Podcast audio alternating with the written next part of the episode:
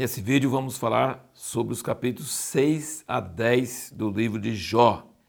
Uma coisa que você precisa prestar bem atenção no livro de Jó é que não é um livro muito claro, muito com respostas prontas.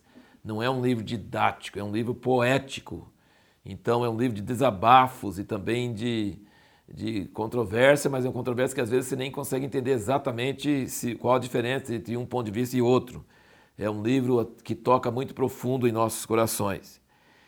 E um dos temas é, que é bastante presente no livro de Jó, que nós vamos ver em vários, vários capítulos, vários, vários trechos aqui, é que Jó se sente muito injustiçado, ele fica num desespero, porque ele era tão próspero, de repente ele chegou ao zero, sem nada, ao fundo do poço, ele não tem esperança que nada possa melhorar, morreram os filhos todos, acabou tudo que ele tinha, ele está doente pra caramba, nem a mulher concorda com ele, ajuda ele, então ele está sozinho e na desgraça. E ele, ele não vê motivo para isso, ele não entende isso, então ele tem vontade de morrer. E aí, uma pessoa que está nessa condição, você não chega com platitudes. Sabe o que são platitudes? São verdades que não se aplicam à pessoa que está ouvindo. Verdades que ela já sabe e que não resolvem, não respondem as suas perguntas. Então, ele, ele, assim, quando a pessoa está nesse estado, não adianta citar versículo, não adianta, assim, e tudo que a própria pessoa antes ela tinha de respostas prontas, cai, pra, cai por terra. A pessoa que está em angústia, ela não está interessada em teoria, em discussões teológicas ela começa a falar lá do fundo, lá do, lá do íntimo, lá das entranhas. Ela está em sofrimento, em dor, em grandes problemas interiores. Então, teologia, conversas assim teológicas não resolvem nada. Toda hipocrisia, toda máscara, toda falsidade cai por terra. E é isso que eu queria dizer que responde a nossa pergunta que nós fizemos no último vídeo. Qual a diferença entre blasfêmia e desabafo? Jó fala coisas pesadas aqui nesse livro. Você vai ver ele falando coisas pesadas. E os conselhos dos amigos, conselhos assim, exortações dos amigos, não ajudam. Pelo contrário, ele fica mais nervoso porque eles estão agravando, estão, estão esfregando a ferida. Igual o cavalo que tem pisadura, está pondo a rei, está esfregando ali, está doendo mais ainda. Aí ele fica mais bravo e fala coisas mais fortes ainda. Então ele não blasfema de Deus, ele não fala mal de Deus, mas ele tem problemas sérios. Como que eu fui sofrer isso sem ter feito nada para merecer isso? Eu não entendo. Tem gente muito pior do que eu e está na boa e eu estou aqui. Eu não, eu gostaria de entender e eu não tenho mais jeito e não tem mais jeito para mim. Tem dó de mim, chora comigo. Mas os amigos ficam exortando ele de outra outra coisa. E um outro tema que você vai notar em todo esse livro de Jó é que Jó fala que ele fala assim: quem me condenou? Cadê o cara que me condenou? Por que me condenou? Eu quero saber o que aconteceu, o que foi que produziu isso, o que causou isso.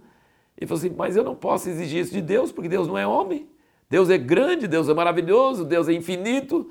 E se ele chegar, eu estou com todos os meus argumentos provando que está injusto eu fazer isso comigo, mas ele é tão poderoso e tão grande que se ele aparecer eu não vou ter argumento nenhum e ele vai conseguir me calar de qualquer jeito. Então, assim, você vê no livro de Jó um clamor por um mediador entre Deus e o homem. Sem Jesus, o homem está a uma distância infinita de Deus.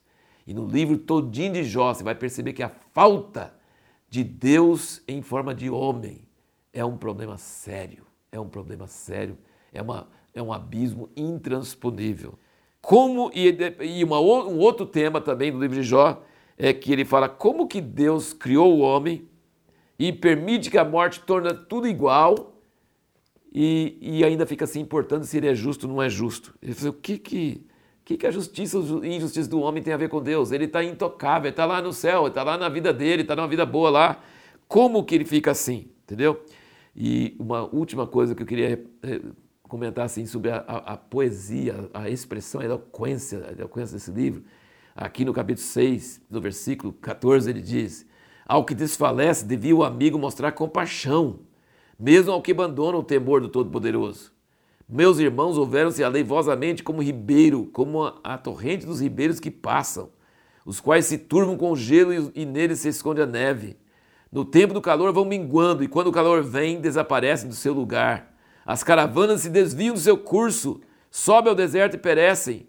As caravanas de Tema olham, os viandantes de Sabá por eles esperam. Ficam envergonhados por terem confiado, e chegando ali se confundem. Agora, pois, tais vos tornaste para mim, Vedes a minha calamidade e temeis. Sabe que lá no, em Israel tem uns rios secos no deserto, chama Vades. W-A-D-I-S, Vades. São rios, mas secos. E ele diz: Meus amigos são igual a esses rios. A gente está morrendo de sede, vem de longe, pensa que tem um rio, nada, só areia, seco.